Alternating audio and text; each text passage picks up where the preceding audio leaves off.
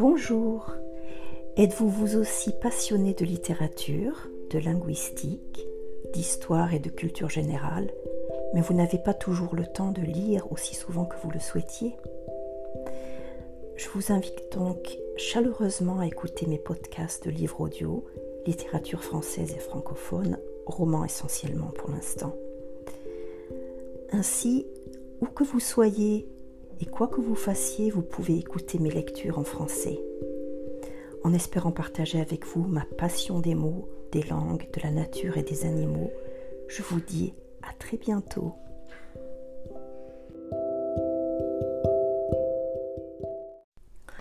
La tresse de Laetitia Colombani, chapitre 20, Julia. Palerme, Sicile. Julia rejoint Kamal dans la rue, en pleine, rue, en pleine nuit. Elle se sent fébrile, soudain, face à lui. Que va-t-il dire? Qu'il l'aime Qu'il ne veut pas qu'ils soient séparés Assurément, il va tenter de la retenir, de l'empêcher de contracter ce mariage insensé. Comme dans ces mélodrames de la, que la mama regarde à longueur de journée, Julia s'attend à, des étreintes, à des adieux déchirants. Il faudra se quitter, pourtant. Mais Kamal n'est pas larmoyant, même pas ému. Excité plutôt, impatient. Ses yeux brillent d'un étrange éclat. Il parle à voix basse, rapidement. Comment livrerait un, secret? J'ai peut-être la solution, dit-il pour la, dit-il, pour l'atelier. Sans plus d'explication, il lui prend la main et l'entraîne en direction de la mer, vers cette grotte où ils ont l'habitude de se retrouver.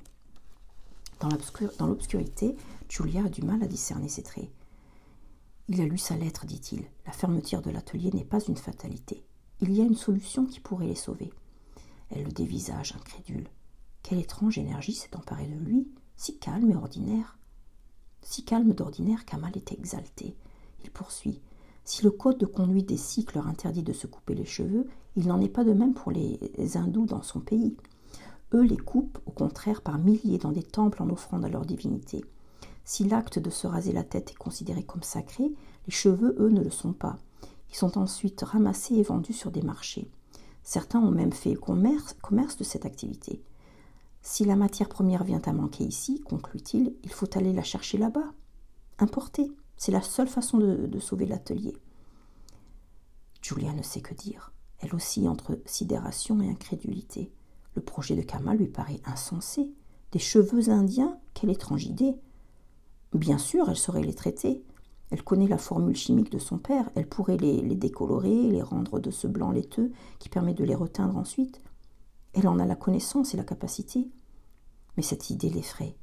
Importer? Le terme lui paraît presque barbare. Comme emprunter à une langue étrangère, une langue qui n'est pas celle d'ici, des petits ateliers.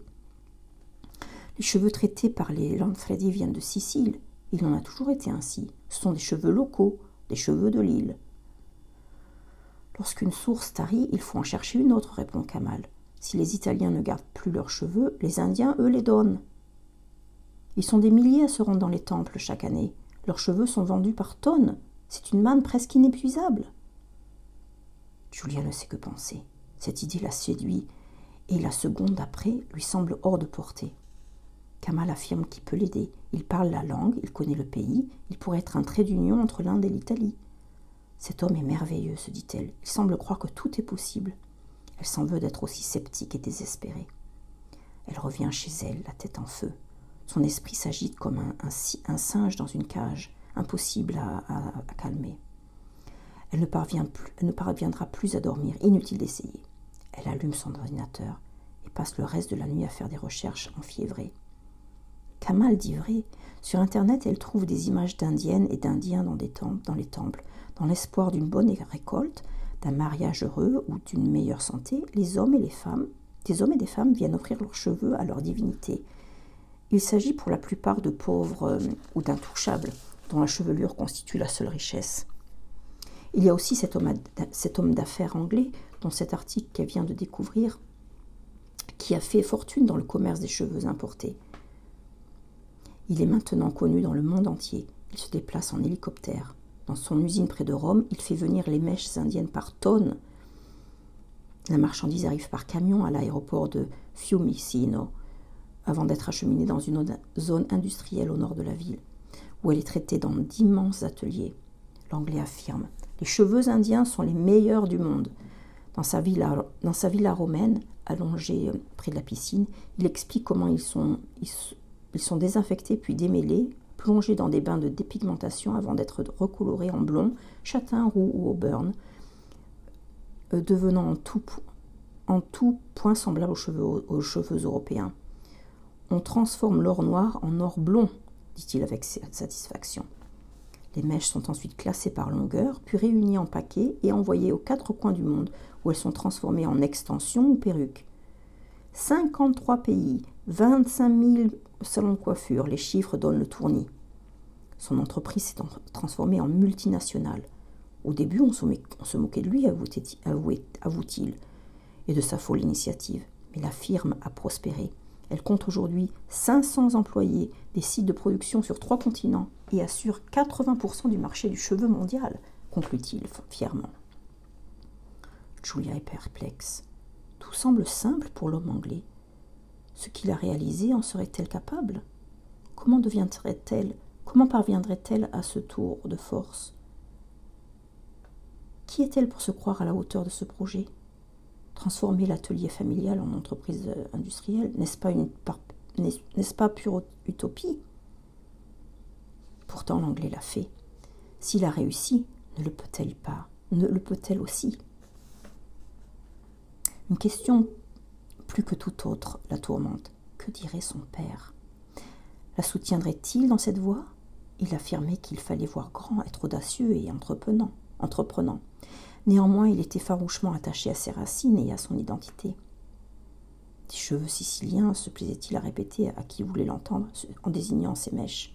Évoluer serait-il donc le trahir? Julia songe à sa photo dans le bureau, près de celle de son père et de son grand-père, trois générations de Landfredi qui se sont succédées à l'atelier. Elle se dit alors que la vraie trahison serait de renoncer. Anéantir le travail de leur vie, ne serait-ce pas cela, les trahir tout à fait? Soudain, elle veut y croire. Ils ne se noieront pas. L'atelier n'est pas condamné. Elle n'épousera jamais Gino, euh, Gino. L'idée de Kamal est un don, une chance, une providence. C'est le Costa Concordia, s'était-elle dit ce jour-là devant le tiroir euh, du papa. Mais il lui semble à présent qu'un bateau s'avance dans le noir pour les secourir et leur lancer, une bouée.